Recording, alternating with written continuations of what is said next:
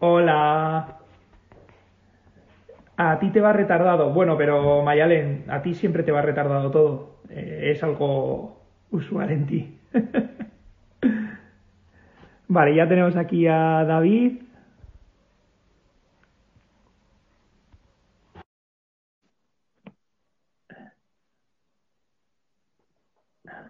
Peínate. Comunista. Muy buenas. ¿qué tal? ¿Cómo estás? Pues nada, aquí como todos confinados. Pasando la cuarentena, ¿no? Como quien dice. Sí, además aquí en Madrid empezamos antes, o sea que Sí, nosotros sí. llevamos ya más de unas semanas metidos. Vosotros estáis mucho más, bueno, lleváis mucho más tiempo ya con todo esto y además las noticias que están saliendo son puf, puf, puf. Bueno, sí, la verdad que está el tema, pero bueno, que, que bueno, que es lo que hay, o sea, es que no queda otra, que cuando pongamos en la calle va a durar más esto. Tal cual, tal cual. O Oye, sea que bueno, bien, pero bien, vamos bien, no me quejo. Oye, pues nada, vamos a arrancar poquito a poco. Lo primero de todo, presentarte. Eh, para mí es una pasada que te hayas animado a hacer una cosa así. David Barranco es doctor en ciencias del, del deporte, profesor de ciclismo en la universidad e investigador eh, de la Europea, eh, de la Universidad Europea y entrenador y preparador eh, de ciclismo. Palabras mayores, ¿no? Como quien dice. Bueno, tampoco tanto. Hacemos lo que podemos todos. Bueno, un poquito, No hay otro. estamos hablando durante estos días qué iba a contarte o qué, de qué íbamos a hablar un poquito, ¿no? Y bueno, tengo, tengo aquí, mira quién tengo aquí, mira quién tengo aquí. Ah, ya lo he visto, ya lo he visto al principio ya. Va dos patas por un banco. Bueno, eh, nos conocimos un poquito a través de, además, este señor que está aquí, ¿no? De que nos picamos un poquito con el tema del ciclismo el año pasado, que a ver quién subía antes Tourmalet y quién no subía antes Tourmalet, y este año queríamos hacer algo un poquito más serio y dijimos, oye, pues vamos a llamar a David, que bueno, que para mí eres un, un figura en esto, y dije, venga, vamos a planificar y hacer las cosas como, como hay que hacerlas. Entonces, bueno, eh, hablar un poquito de, de- de todo esto que es el ciclismo, que yo tengo muchos triatletas y bastantes ciclistas entrenando, tenemos bastantes, y, y una visión tan distinta seguramente tendremos tú y yo, ¿no? Puede ser, puede ser. Bueno, veremos a ver ahora. A ver, veremos, veremos. Yo la primera pregunta que te quiero lanzar es, eh, la, para ti, ¿cuál es la mayor diferencia entre entrenar con potencia y entrenar con pulso, que es, vamos a decir, lo que hasta hace unos años se utilizaba eh, en el ciclismo, ¿no? Bueno, pues a ver. eh, bueno, primero, gracias por la invitación. Lo primero, que bueno, que por la amistad que me une a vosotros, pues bueno, creo que era una opción buena de, de pasar una tarde un rato y a ver, pues eso, que si hay alguna pregunta o algo, pues que lo, que lo, que lo comentemos. Hombre, sobre todo la, principal diferencia es que la potencia no está por nada. O sea, la potencia es potencia y es lo que hay, mientras que la frecuencia cardíaca puede estar eh, alterada por muchas circunstancias, pues por el descanso, por la ingesta de medicamentos, por la hidratación. Entonces, bueno, el, el entrenamiento por pulso está muy bien durante un tiempo, pero tenemos que dar ese paso adelante, ¿no? De, cambiar la forma de entrenar, porque se está viendo que, todo entrenamiento por potencia, por supuesto, es mucho más preciso, me da la opción de poder trabajar de forma diferente, me, me da la opción de practicar el entrenamiento de forma diferente. Entonces, el pulso está muy bien, pero al final la potencia es lo que nos va a hacer dar ese puntito de mejora y de, y de calidad que necesitamos con el entrenamiento. Y especialmente ahora que, que se tiene poco tiempo, muchas veces, ¿no? Es una forma de optimizar mucho, de conseguir unos resultados mucho más óptimos y en mucha mejor, y en mucha mejor circunstancia. O sea que sí que sí. Hay un punto importantísimo que es el, el tema de cuantificación y de evaluación de entrenamiento. Con el pulso, pues no podemos hacerlo bien. Claro. Podríamos decir que de alguna manera es más eficiente entrenar por, por vatios que entrenar por pulso, ¿no?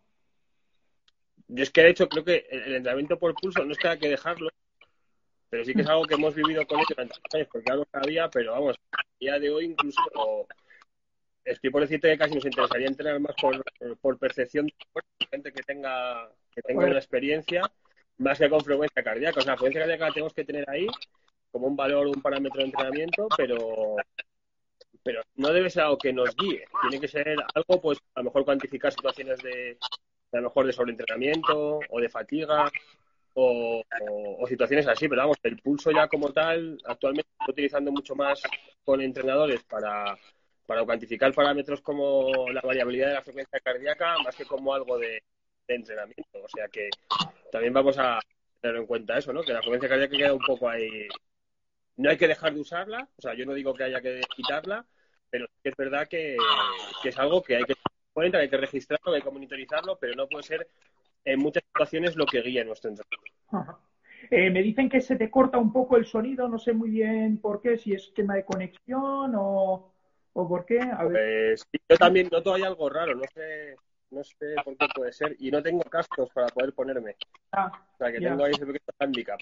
Bueno, veremos a ver qué Yo, eh, una vez hecho un poco esta introducción, ¿no? De, de, un poquito la diferencia entre vatios, entrenar por vatios y entrenar por, por pulso, claro a mí aquí, yo que sé un poquito en qué, en qué andas metido dentro de la investigación, porque me lo han contado, etc., me gustaría que explicaras de una manera eh, sencilla, dentro de la complejidad que, supone explicar esto, eh, que diferencias de alguna manera cada fase que tenemos sobre la potencia, ¿no?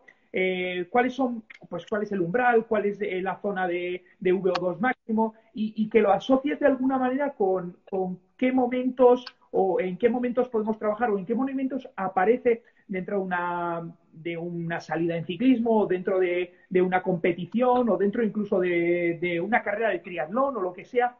¿Cómo, cómo diferencias eso? Pues bueno, aquí, a ver, esto muchas veces se explica muchas veces mejor con, con una pizarra, ¿no? Un soporte audiovisual. Pero bueno, básicamente sí que es verdad que tenemos, principalmente nosotros tenemos que diferenciar más allá de zonas o de potencia, etcétera, etcétera, etcétera. Y, te lo digo así a grosso modo y rápido. Sí, sí. O sea, nosotros tenemos como dos puntos principales, que son los dos umbrales ventilatorios, el umbral y el, y el segundo, ¿vale? Que, bueno, es lo que se conoce como aeróbico o anaeróbico, la temperatura que se quiera, que se quiera utilizar. Y, mm, y, sí que es verdad que en estos momentos, cuando, y te voy a poner un ejemplo muy sencillo, tú que montas en bici, eh, esos dos puntos se diferencian rápido. Pues si tú, por ejemplo, vas con José hablando, vas con José entrenando, mientras vayáis hablando los dos tranquilos, estamos ahí en el primer umbral, ¿vale? O sea, estamos ahí, una zona en la que podemos hacer, pues es lo que sería en vatios, zona 2, zona 3, baja, ¿vale? Que estamos ahí hablando, vamos a un ritmo constante, etcétera, etcétera, etcétera, ¿vale? En el momento que ya notáis que que se, que se empieza a entrecortar lo que vais hablando, ya que tienes que como que respirar antes de hablar, pues ahí ya estamos acercándonos al segundo umbral, ¿no? Que sería a lo mejor estamos entrando en zona 3 alta, zona, zona 4, ¿vale? De estas zonas de entrenamiento que hablamos. Y en el momento que os calláis, ya que ya no se habla, pues ya estamos en zona 5, zona, zona 6, ¿no? Ya estaríamos ahí, pues en lo que se supone como que es el, el final de el final de ese, o sea, o el final, o las zonas más altas de, entrenamiento, por lo cual eso es un poco una forma de poder saber, incluso sin nada, ¿eh? sin vatios, sin conocerte nada, eh, tienes ya una idea de hacia dónde puedes estar o cómo estás, ¿vale? Claro, y, por unirlo, en esa, por unirlo un poquito, vamos a hacer un, un, supuesto, ¿no? Una salida de, de gente amateur que sale un domingo, ¿no? Y que ya sabemos un poco cómo son las salidas, que empiezas de tranquis y terminas un poco con el calentón. Eh, más o menos podríamos decir que esa fase 1 o 2 sería ese primer momento, ¿no? Esa primera hora, vamos a decir, en la cual sales de colegueo, hablando como tú bien has dicho, y a partir de ahí es ya cuando empezamos a calentarnos y empezamos a intentar jugar a ser ciclistas, ¿no? Como quien dice. Y empiezas ya con esa tres, cuatro, como tú las has dicho, y ya cuando empieza el puerto, pues cada uno se busca la vida como puede. Es cada uno, pues suerte, a ver, digamos, ¿no? Pues es un poco lo que ocurre, ¿no? Es un poco la progresión que lleva el entrenamiento. que es verdad que, también tenéis que, o hay que tener en cuenta que si nos vamos a enfrentar a, bueno, estabas hablando de con José el año pasado, fuisteis a Pirineos, Sí. O sea, podemos estar en zonas altas o podemos llegar a zonas altas. Estas zonas no, no somos capaces de mantenerlas mucho tiempo. Claro, ¿vale? O sea que.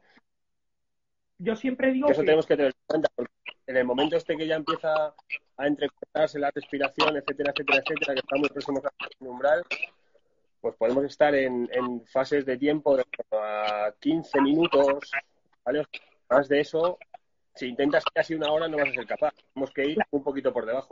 Claro, yo siempre digo que un poco la fase 1 y 2 es la que estás envasado al vacío, ¿no? No hay riesgo de que te caduques ni que te pongas malo, como que tienes mucho tirón, ¿no? Y la fase 3, 4 en adelante es la de tienes fecha de caducidad, tío, esto se va a acabar y, tiende a, morir lo que, lo que estás haciendo, el trabajo que estás haciendo. Hombre, entramos en las zonas estas, o sea, porque luego entre, o sea, la fisiología en estos últimos años está intentando o una de las tareas que está intentando llevar a cabo o qué puntos encontramos entre ese primer y segundo umbral, ¿no? seguramente habrá conceptos ahí que habréis oído como el, la potencia crítica, el FTP, pues todos esos valores son un poco lo, o lo que intentan ver situaciones estables o que estén tomando esa estabilidad e inestabilidad, ¿no? Que puedan estar ahí eh, el mayor tiempo posible, ¿no? Pues, por ejemplo, el FTP seguramente habéis oído que es esto de una hora, pero bueno, que esto también está bastante en discusión, ¿no? Porque de, de una hora exacta no corresponde en todo esto. O el MLSS, que supone que puede estar incluso más tiempo, o la potencia crítica, ¿no? Que también sería esfuerzo por una hora. Entonces, está, se está intentando definir no se puede estar en cada tiempo, aunque también hay un componente individual de cada persona, incluso estaría por decirte que esos puntos pues cada día estar en un sitio. O sea, por mucho que intentes, pues yo te puedo decir, Ander, pues hoy se supone que puedes estar una hora a 280 vatios. Pues bueno, eh, ¿qué vas a estar? ¿Hasta el minuto 60 ya no vas a poder más? Pues no, a lo mejor en el 45 has clavado ya la rodilla y dices, no puedo más. O a lo mejor haces una hora 5. Es que no es tan fácil. Aparte, eh, ocurre una cosa y es que, que, los vatios van muy asociados al, gasto que estés produciendo, los famosos kilojulios. Claro. Es decir, nada tiene que ver mantener 280 vatios con la mochila llena que mantener 280 vatios cuando tú has utilizado 2.000 kilojulios de energía. O sea, es que no tiene, nada, no tiene nada que ver, es muy diferente, ¿no? Entonces, bueno, pues en eso está un poco ahora el tema, ¿no? En ver cuánto tiempo puede estar en cada zona, dónde está cada zona incluso, porque también ha habido muchas veces mucha controversia, que si FTP es lo mismo que MLSS, si FTP es potencia crítica, bueno, ahí hay bastante, hay bastante controversia sobre todos esos términos, ¿no? Hay que intentar organizarlos y tenerlos claros. Está bien. Eh, yo, un poquito entrando ya en la segunda parte, porque quería al principio un poco explicar un poquito qué es esto de entrenar por potencia, que, eh, cuáles son las fases. Eh, a mí me gustaría, yo creo que cuando hablamos de planificación de entrenamiento, de un macrociclo, un tal, todos, todos los ciclistas creo, y cuando digo todos, creo que es la gran mayoría, por no decir todos, empiezan con esas fases de, trabajo, tiradas largas, aeróbicas, tal, tal cual, y poco a poco voy metiendo más, eh, llegando hacia la competición o hacia la prueba que vaya a hacer, eh, más series cortas, tal, intensidades más altas. Eh, ¿Cómo plantearías tú un, macrociclo típico de, de, un ciclista? Así, en, a grosso cuatro o cinco puntos si tiene, si tiene la disponibilidad de, poder entrenar, de esa planificación clásica está muy bien. O sea, si a esto le metemos, podemos empezar con esas tiradas a lo mejor más largas, con entrenamiento de fuerza, que se nos olvida muchas veces que hay que incluirlo dentro del entrenamiento. Y poquito, y poquito a poquito, pues luego haciendo más temas de calidad, manteniendo la fuerza o no. O sea, sobre eso hay como como, como mucha, bueno, no hay controversia, ¿no? Porque yo creo que ya el movimiento de fuerza ha tenido el mismo para, para quedarse. Pero todavía sí que hay que ver cuándo, cómo, en qué medida, en qué momento de la temporada y, sobre todo es eso, ¿no? Dependiendo también los, los objetivos que a lo largo del año, dependiendo si tú quieres hacer solo una prueba, por ejemplo, que es muy típico de, pues, de ¿no? Preparar la quebranta huesos. Pues si solo tienes eso, planificar de una forma a un, a un ciclista de, competición que a lo mejor está compitiendo 40 días al año, ¿no? O sea, habrá que ver cuáles son sus momentos en los que quiere estar bien, etcétera, etcétera, etcétera. Pero ojo que esto es una forma de, de planificar sin perder otras perspectivas que se puedan hacer. Por ejemplo, ahora mismo con los equipos Elite y Pro Tour que empiezan a competir ya en febrero, pues, mucho con, con, temas de participación diferentes, ¿no? Pues a lo mejor empiezan más con... A ver, un ciclista de, de competición lleva tantísimos años compitiendo, muchas veces el volumen no es la parte más importante aunque sí que es importante, ¿eh? pero también puede empezar con intensidad. Ten en cuenta que hay gente que prácticamente no deja la bici en todo el año. Entonces, ¿para qué vas a empezar por volumen a lo mejor, no? Entonces hay que analizar bien cada caso y ver cómo lo...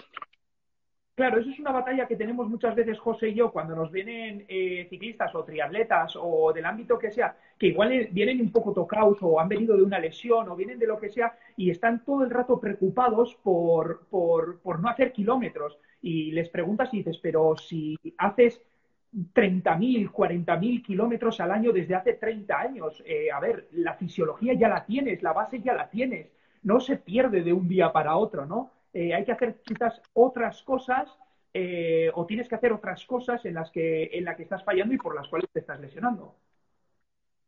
Pues eso es el tema, que un poco al final hay que analizar de forma particular y sí que es verdad que hay un perfil ahí de, de ciclista que viene muchos años haciendo lo mismo, que cuesta pues el, los vatios, cuesta la fuerza, cuesta un, prácticamente todo, ¿no? Cuesta incluso decirle, a lo mejor hay que pasar por un proceso biomecánico para ver pues, cómo estás colocado en la bici.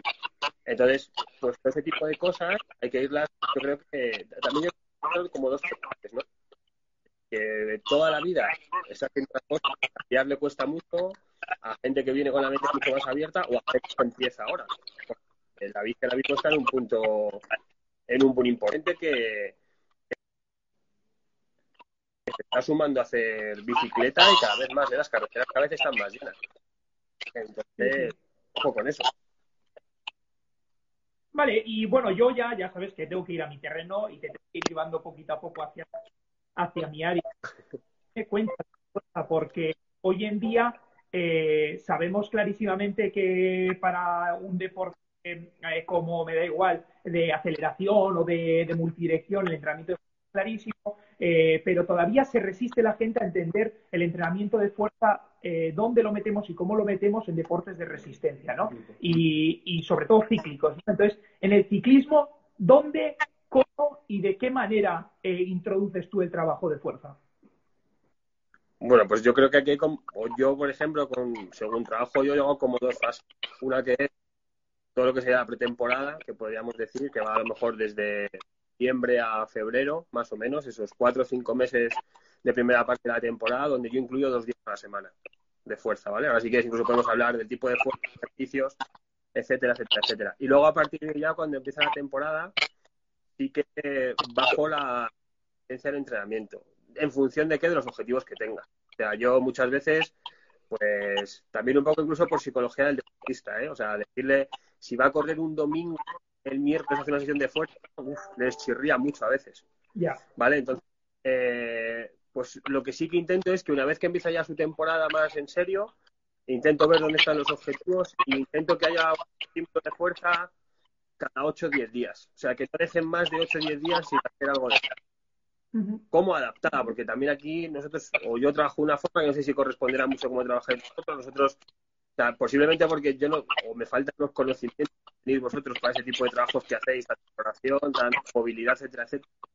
Me he quedado a lo mejor un poco una parte más clásica de entreno, ¿vale? Pero sí que trabajo mucho por, o, la idea que tenemos es trabajar mucho por fuerza, ¿vale? O es un poco el trabajo que más está primando ahora o es lo que más estamos intentando trabajar, sobre todo porque son estímulos que estamos viendo que funcionan y la carga que se mete esa estructura es bastante buena. Sobre todo con los ciclistas, o yo, por lo que vemos en, el laboratorio o, con la gente que trabajamos, es que, nos encontramos con un problema y es que eh, tienen mucha, y esto a lo mejor os lo cojo un poco a vosotros, tienen mucha capacidad pero poco fundamento. Es decir, tienen mucha capacidad para hacer sentadillas, pero no tienen una máquina preparada para soportar la carga y eso sí que me lo solventa muchas veces el entrenamiento por fuerza-velocidad, ¿vale? Es decir, yo a chicos, y me encuentro casos de chavales de 50 kilos que pueden estar moviendo en sentadilla a 8 repeticiones eh, 90 kilos. O sea, dos veces su peso corporal.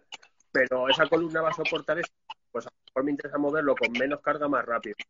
Entonces, pero sí que es verdad que el entrenamiento de fuerza creo que ya ha venido para quedarse y sí que es verdad que tiene una cosa muy buena y es que tiene que llegar a mucha más gente de la que está llegando ahora, porque falta mucha gente por hacer, ¿eh? muchísima, muchísima.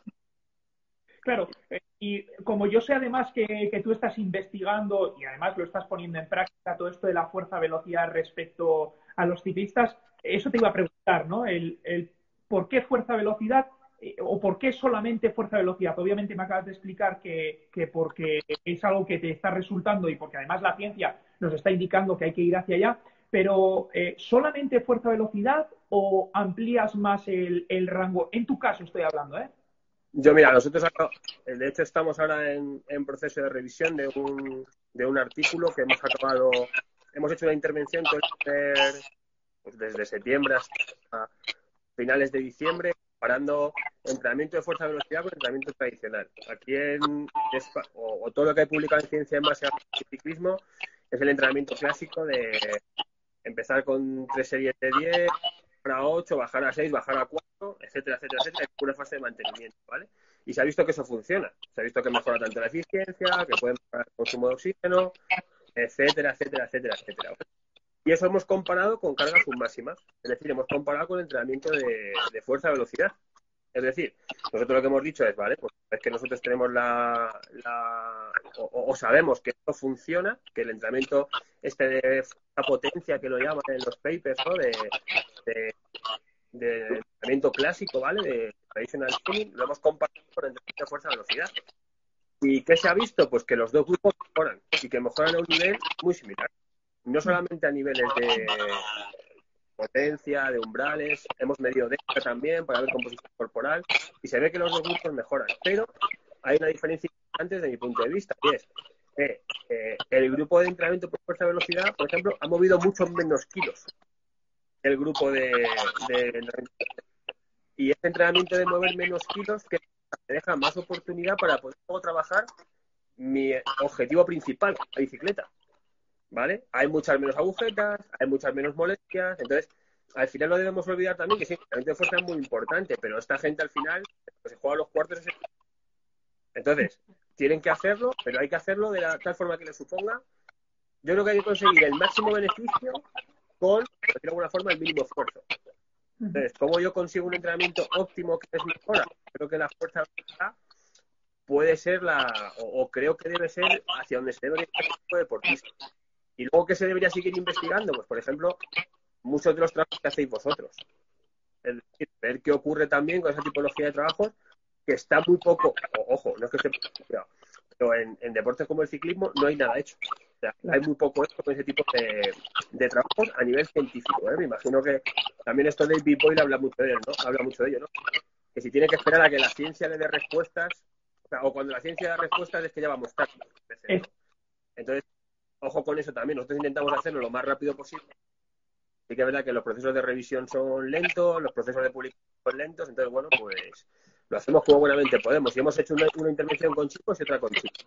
Este ha sido un trimestre primero de mucha fuerza, por decirlo alguna A mí ha habido una cosa que, me ha gustado mucho que, has dicho, ¿no? Una que el entrenamiento de por fuerza velocidad eh, no te deja quizás una, una, fatiga tan grande como un entrenamiento de potencia más clásico, como le estabas llamando tú, o más pesado, y eso es una evidencia, está clarísimo. Eh, también es verdad que para ese tipo de, circunstancias han nacido metodologías como cluster training, etc., que al dividir o al separar las series conseguimos mantener un poco eh, el trabajo eh, pesado con cargas pesadas, pero con esos micro descansos entre repeticiones y repeticiones, nos que la fatiga no sea tan grande y uniéndolo con otra cosa, ¿no? Y es que eh, para mover eh, para mover, vamos a decir, una carga a máxima velocidad, eh, lo que tú has dicho antes, hace falta unas estructuras muy poderosas, no solamente para movilizar carga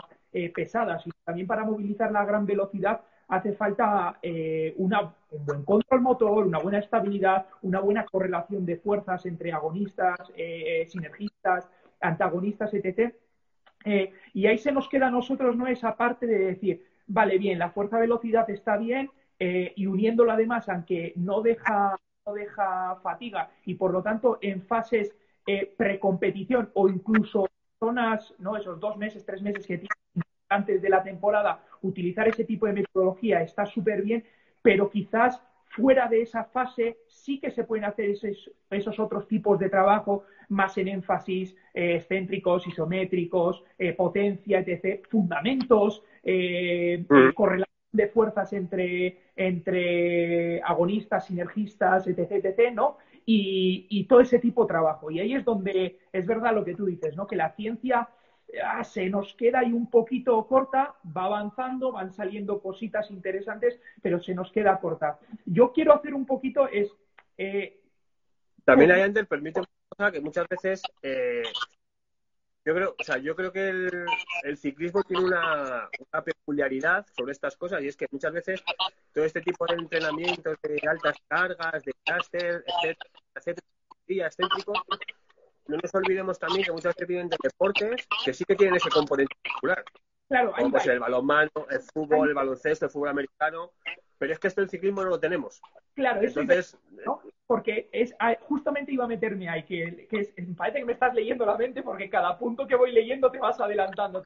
Y es que en el ciclismo la fase excéntrica del miembro inferior es inexistente prácticamente. No sé, el control de la pedalada a la hora de subir, bien, pero, pero en principio no existe esa carga excéntrica en el miembro inferior. Pero sin embargo, en el miembro superior sí que tenemos esas cargas eh, isométricas, iso, eh, IQS, etc., que aparecen, ¿no? Para el control, eh, bien cuando estoy de pie o bien cuando estoy ejerciendo una gran potencia para, para fijar un poco el, manillar, ¿no? Entonces, ahí es verdad que hay una pequeña controversia. ¿Cómo crees que podría ser para ti un poquito ese, esa programación de la fuerza? Eh, empezando, vamos a decir, desde lo más lejano a seis meses vista de la competición o de la época de, competición hasta acercarnos lo máximo posible a la, zona de competición. Mira, yo aquí, o sea, una de las cosas que, con lo que surge ahora, estábamos hablando que, que, ojo, que no solamente lo que digo, por ejemplo, en la universidad hemos evaluado trabajo de tren inferior, que esto falta trabajo de core, por ejemplo, y faltaría trabajo de tren superior, que yo creo que el trabajo de tren superior luego también incluso habría que, diferenciar entre disciplinas.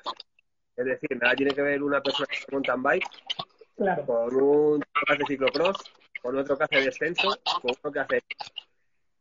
Entonces, yo creo que es lo que digo, pues digo que, creo que está, o sea, que la fuerza está tan por trabajar en la, en la bici, ¿no? Que es algo complicado. complicado, bueno, o que queda mucho por hacer con respecto a lo que a lo que decías tú de, cómo programarlo, pues lo que te he dicho antes básicamente, o sea, yo me centro, o sea, tenemos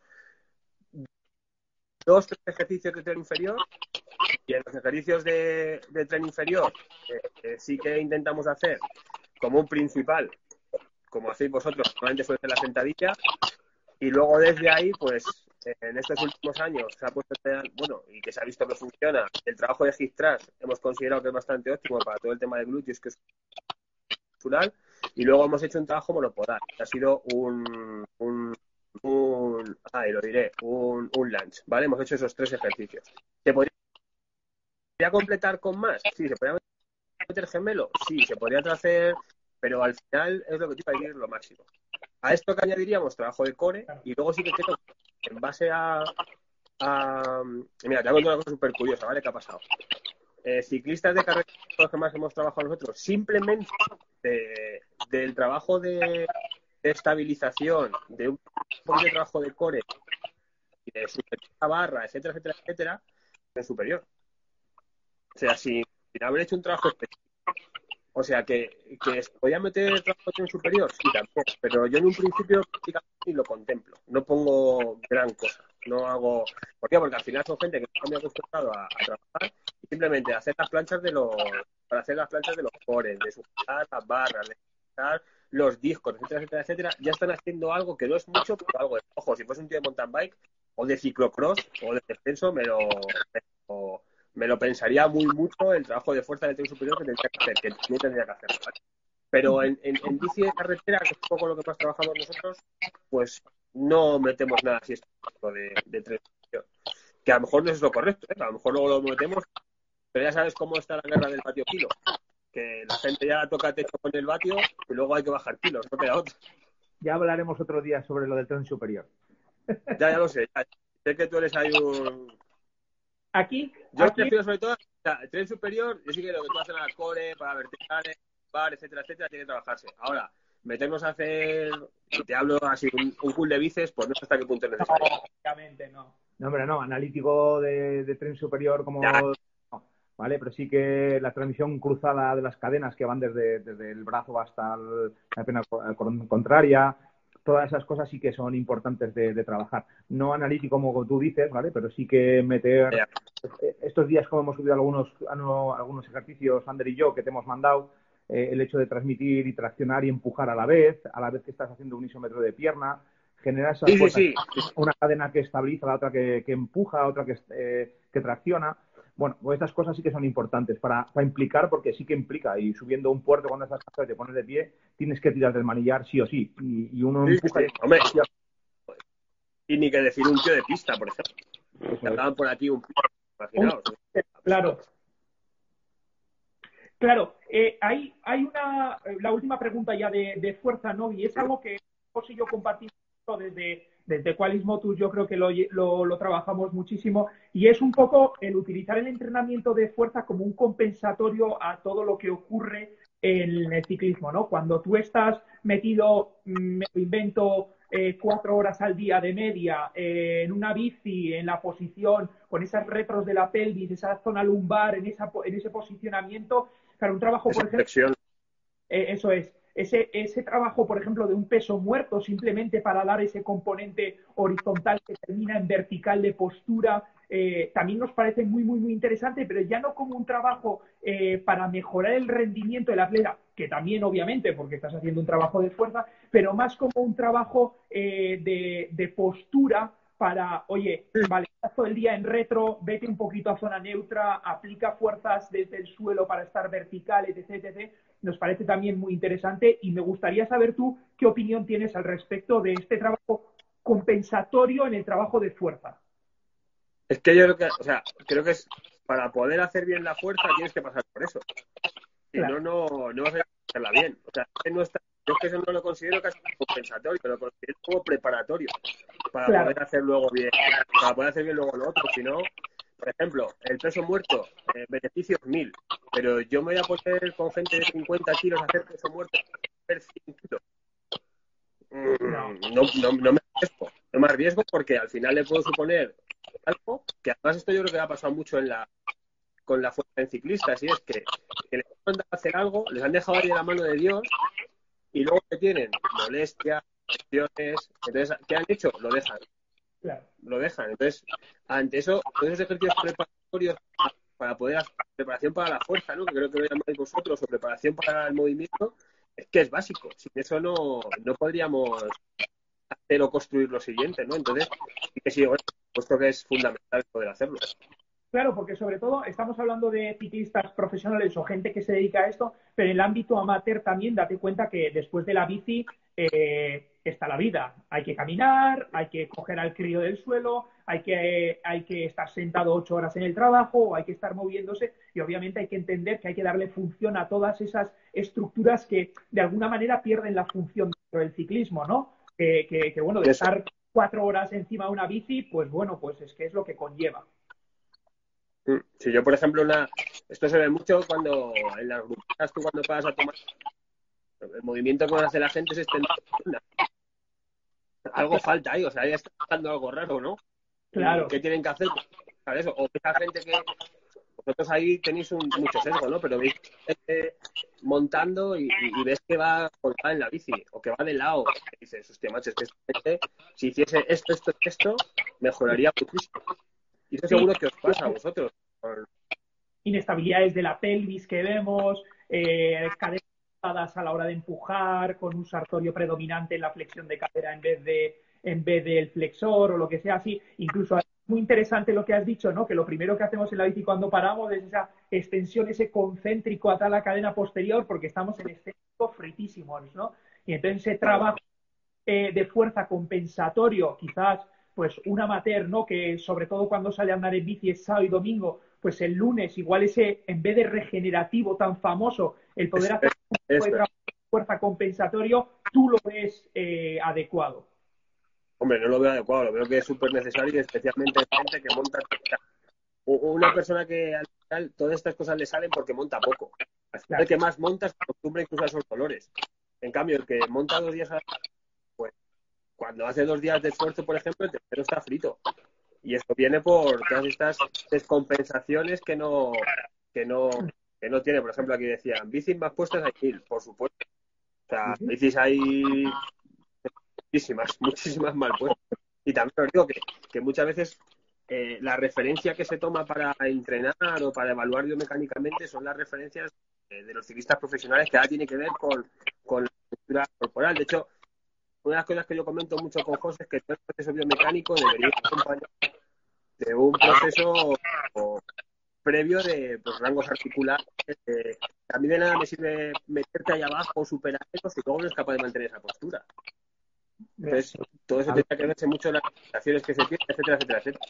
Al final, lo que estás diciendo, fíjate tú, tú que también estás eh, en contacto mucho con John y con, el, con los de Custom Foras, que llevamos años trabajando con, con ellos.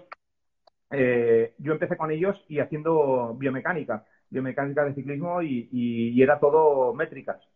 Y a donde todo ha llegado es al final a la evaluación funcional, porque al final las métricas son los que hay y al final está jodido es el tío que está arriba que está rotada con la pelvis.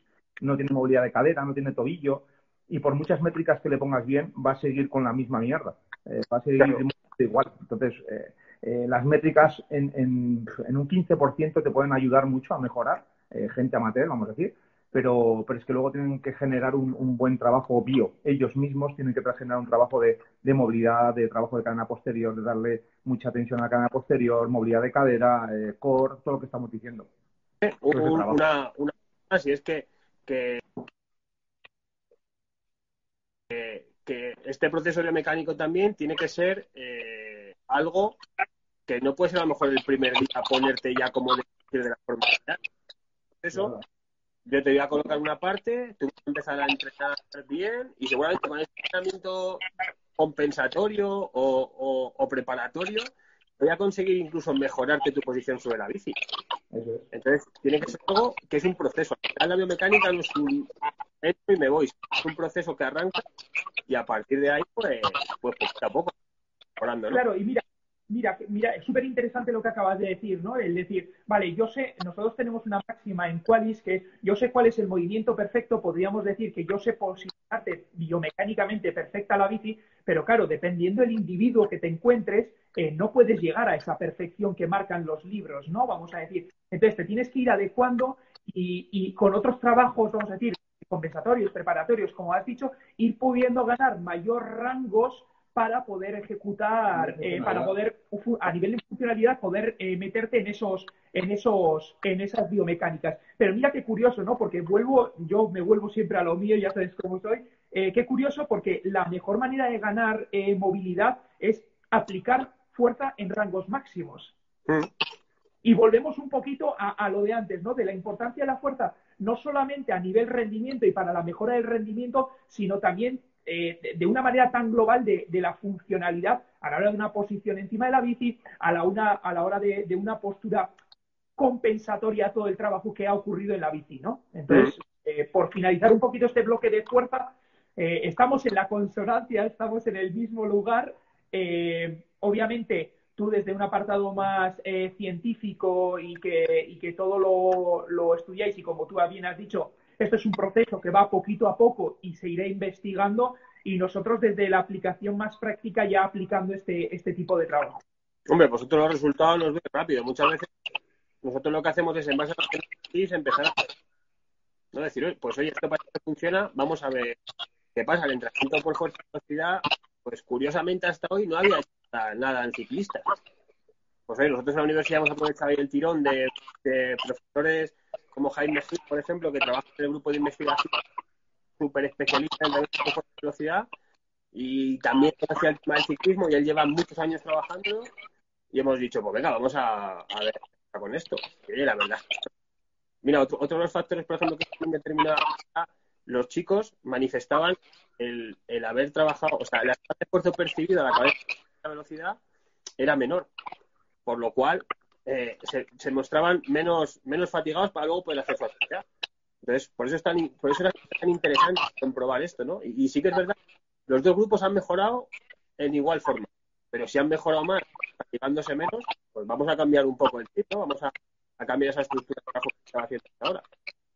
La última pregunta, eh, antes de entrar en la última fase, que va a ser muy cortita, porque también el tiempo apremia y quiero robar mucho más, es, tú has dicho que la importancia de la fuerza-velocidad eh, o de la medición de la fuerza-velocidad es eh, crucial para la mejora del rendimiento y no hay mayor expresión de la fuerza-velocidad que un trabajo pliométrico. Eh, ¿Utilizáis el trabajo pliométrico, el entrenamiento pliométrico? ¿En qué fases? ¿Cómo? ¿De qué manera? Pues mira, eh, yo aquí siempre recuerdo una conversación que tuve con José bastante tiempo, que teníamos claro que la geometría es muy importante, pero yo siempre recuerdo una frase que dijo que para geometría lo primero que hay que saber es saber salir. Y Saber recepcionar. eso es. Entonces, yo ante la duda de si se sabe bien o mal, puedo mandar lo que se hace, lo que sé bien. Eso es. Entonces, De las manos y... Claro, entonces creo que para el tema de pliometría es muy importante el, el hacer un trabajo de casi entrenamiento personal o grupo reducido. Claro, lo a mí no me... lo que queda muy Dime claro antes, lo que queda muy claro de la conversación, yo creo, y es que está clarísimo que ah, en el mundo de- del, del ciclismo hace falta un especialista eh, en la fisiología del entrenamiento, pero creo que queda muy claro también ya hoy en día que hace falta un entrenador o un, un preparador físico también en el ámbito mecánicas del movimiento, eh, trabajo compensatorio, entrenamiento de fuerza, etc, etc, ¿no? Si el problema es que el tipo ciclista cada uno en su casa. Ya. Entonces eso tiene que, pues eso, que antes, antes, este, pues John trabaja desde Bilbao en Holanda. Claro. ¿Qué Es haces? Te pones así en el CD, así, una ponte a entrenar, a ver cómo lo haces. Al final te habilitas muchas veces este tipo del tele, lo que está pasando hacia el teletrabajo y todas estas cosas, pero hay veces que todo movimiento en 2D no me vale muchas veces, necesito girarme alrededor tuyo, necesito ver cómo la situación. Claro. Entonces, pues, pues por supuesto que hace falta. Y posiblemente una de las cosas por las que hace más es porque los ciclistas están solos en su casa. Entonces, por eso, o es alguien, por ejemplo, que se preocupa y tiene a su entrenador, pues deja de hacer y se descuida esta parte del entrenamiento. Pero sí, sí, Para es terminar un poquito súper importante. para terminar un poquito con, con el live eh, y por, por, por un poco englobar el final, claro, eh, viendo la situación que estamos viviendo y que parece que por desgracia se va a alargar más de que lo que nos gustaría, eh, ¿cómo cambiarías tú un poquito esa planificación a, tener que, a la hora de tener que cambiarlo al trabajo en rodillo en casa o con una clase de ciclo o lo que sea? Pues, mira, yo creo que ahora lo primero es salvar los puentes. Es decir, como no sabemos ni cuánto tiempo vamos a estar ni, ni va a ocurrir, lo que sí que está claro es que eh, va a haber una pérdida de rendimiento. O sea, vamos a bajar nuestro estado de forma, vamos a, bajarlo seguro. Entonces, ante esto yo, o, o qué es lo primero que, qué es lo primero que puede perderse o cuáles son las cualidades que más rápido bajan. Pues en un principio lo que más puede bajar desde mi punto de vista es la fuerza, o sea, los niveles de fuerza puramente bajos. Ante eso, pues podemos dar estímulos en base a, entrenamiento en casa, fuerza con los materiales que tengamos, o incluso a lo mejor intentar meter sesiones de rodillo con carga, a movilizar vatios con cadencias un poquito más bajas, que yo no soy amigo de cadencias bajas, ¿eh? pero, pero que podríamos incluso hacerlo en esta fase y por supuesto centrarnos en, en bajos de más intensidad, ¿vale? Más que de... Yo personalmente no veo mucho sentido estar rodillo, no lo veo. ¿Cuántas, cuántas horas, perdona, repítelo? yo, yo veo a gente ahora en Instagram y tal que hace a lo mejor tres horas de rodillo. Uf, No lo veo, yo no lo veo. O sea, yo creo que un entrenamiento de rodillo de una horita y media o por ahí, ya estamos bien, ¿vale? Pero meterse tres horas de rodillo como veo a gente que está haciendo, El otro día me metiste hora 40 tú. bueno, pero con la que- pero, pero qui- quitando el calentamiento y la, la calma, no más de una hora y media.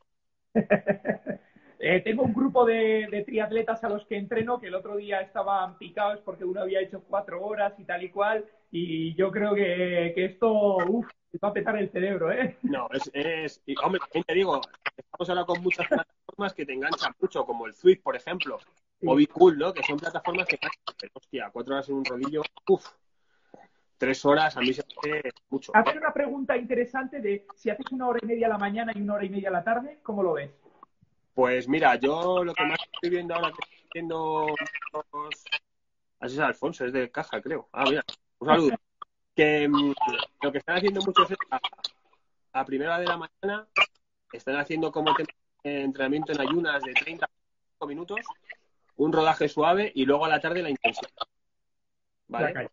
Entonces, yo Alfonso me tiraría los 30, 45 ahora, a lo mejor un rodaje aeróbico, que lo están vamos, lo publican en Instagram, lo están poniendo y no, luego por la tarde un poquito más de, intensidad, pero eso, vamos a una hora y media por ahí, porque incluso yo digo lo mismo, hora y media, hora y media, hacer una hora y media bien y luego meter fuerza, hacer algo más de entrenamiento compensatorio, más de core, al final, tanto rodillo, lo deja ser. Y ojo también, y aquí podemos discutir, porque también estamos con diferentes tipos de rodillo. Ya tiene que meter tres unos rulos, tres uno de visión directa.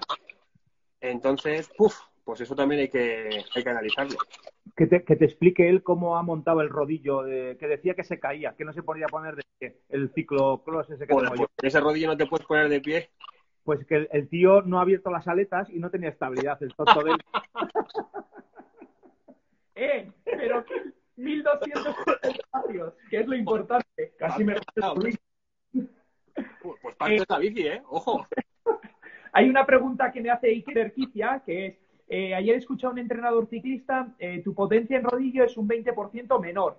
¿Es verdad? Esto es un FTP eh, 20 en carreras y es 250 vatios.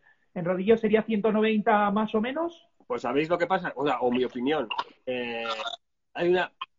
Estos son como la rumorología. Se habla de entre un 10 y un 20%. Yo creo que si para hacer eso, lo mejor que puedes hacer es el primer día te haces un test y a partir de ahí pues lo. Ya está. O sea, y no hace falta irse a 20 minutos. Puedes hacer un test actualmente, lo que hace un poco más en ciencia, 8 minutos, correlaciona con un 90%.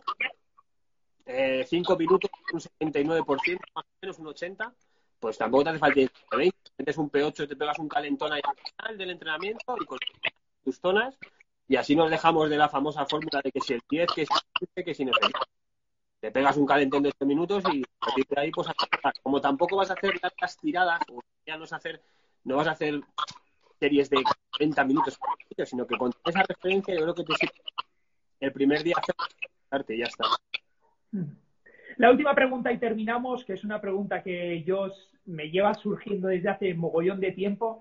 Es, está claro que en el ciclismo el peso vatio es lo que manda hoy en día, es la clave, eh, pero vemos un poquito en en la mayoría de ciclistas eh, unos niveles de, de, de, de peso, o sea, ínfimos, ¿no? Todos recordamos, yo creo que, que gente como, como Rasmussen o incluso ya más adelante eh, gente como Wiggins, que se le veían las costillas, etc. etc. ¿Dónde está el límite? ¿Dónde hay? Yo siempre he pensado que hay un límite en el cual tener un poquito más de masa muscular eh, mejora el rendimiento del ciclismo eh, que estar medio kilo con menos de peso. ¿Dónde está ese límite? Si es que lo está. Pues mira, esa pregunta me gustaría contestártela. De hecho, una de las cosas que hemos propuesto a varios equipos profesionales, que de momento no hemos conseguido hacer, eh, una de las cosas que yo creo que pasa, y vinculado el tema de fuerza, es que eh, durante unas semanas estoy casi convencido de que hay catabolismo muscular. Estoy muy, muy convencido de que van a perder mucho. Entonces, eh, eh, ¿hasta qué punto, tanto? Pues me gustaría, saberlo. Pero sí que es verdad que, que hay que estar fino. O sea, es que no queda otra, porque igual te digo, por una vuelta semanas llegar con valores de grasa muy bajos es positivo. Pues tampoco queda muy claro. ¿no? Entonces, a mí, por ejemplo, sí que me gustaría que los valores de un profesional, además bien hechos, con DEXA, ¿no? Antes de empezar la vuelta, de cuánto pesa, cuánto grado, eh, cuánto peso dar, cuánto, cuánto, o sea, cuánta densidad mineral, o sea, o sea, pues todo eso verlo y ver un prepost. ¿Qué ocurre antes y qué ocurre después de una vuelta? Porque es que yo creo que eso también es para o sea que ¿Está para ajustar, para ajustar la comida, Claro. a ajustar la nutrición que llevan durante la vuelta, etcétera, etcétera. Entonces, eh, ¿hasta cuándo está el límite? Pues el límite en el cual tú, haciendo el mismo esfuerzo, tu ratio peso-potencia baja. Si tú bajas de peso y andas menos, pues ahí es donde está el equilibrio. Muy complicado de saber, porque, porque es que bajan de peso y siguen más. O sea, te encuentras gente que baja un kilo y anda más, otro kilo y anda más. Pues, ¿dónde está el límite? Pues no lo sé. Mira el ejemplo del año, por ejemplo, en la vuelta de que según iba avanzando la vuelta, cada vez estaba y cada vez Entonces, ¿qué vas a Es complicado, ¿no? Luego decirle a un chaval que se alimente bien, que... Mm, es, es complicado saber hasta dónde está hasta dónde está el límite, pero es que, o el límite yo creo que es la salud del deportista. O sea, que tiene... hay una teoría eh, un poco eh, basada de Qualis, que es, claro, cuanto más masa muscular, mayor resistencia en el plano frontal a la hora de, la, o sea, la aerodinámica, ¿no? Me refiero, un músculo más, más grande, vamos a decir, hace una mayor resistencia, pero claro, si ya nos empezamos a meter también ahí, o sea, aquí nos podemos volver Sí, pero yo por ejemplo te digo, mira, nosotros este año, cosas que yo no me creía que las he visto, ¿vale? O sea, yo he tenido chavales durante dos meses y medio entrenando fuerza eh, y han cogido con 19 años, y esto no me lo invento yo, esto es una ¿eh? no es una plicometría, que han subido 3 kilos de masa muscular. Eh, ¿Eso le ha supuesto el rendimiento? No. No. ¿Y su ratio para su potencia ha sido alto? Sí. Pues entonces está claro. Claro. Entonces, ahora, ¿cuál es el tema? Cuando empieza a eso, ver si está bajando de músculo o no, y luego ver si mantiene esos vatios. Claro. Pero claro, eso nos lo dirá la temporada, etcétera. Yo lo que sí creo es que la mayoría de los pierden masa muscular a lo largo de la temporada. Pierden. Y esa pérdida, pues no sé qué puntos buenos. Es una de las cosas que muy bien por suerte nosotros ahí en la universidad tenemos una técnica y la podemos utilizar. Lo que se ha visto es que, con el entrenamiento de fuerza todo se aumenta. ¿eh? Y, pasa otra cosa más, se mantiene prácticamente el peso. O sea, no, ¿por qué? Porque lo que sube el músculo lo que grasa. Claro. Entonces, está prácticamente completo. También es una mucha los miedos del ciclismo, ¿no? De, oh, es que voy a subir de peso, es que, bueno, sube tu potencia, ¿qué más te da? Claro. Y, y, lo que sí me ha quedado muy asustado, muy sorprendido de cuánto son capaces de subir de.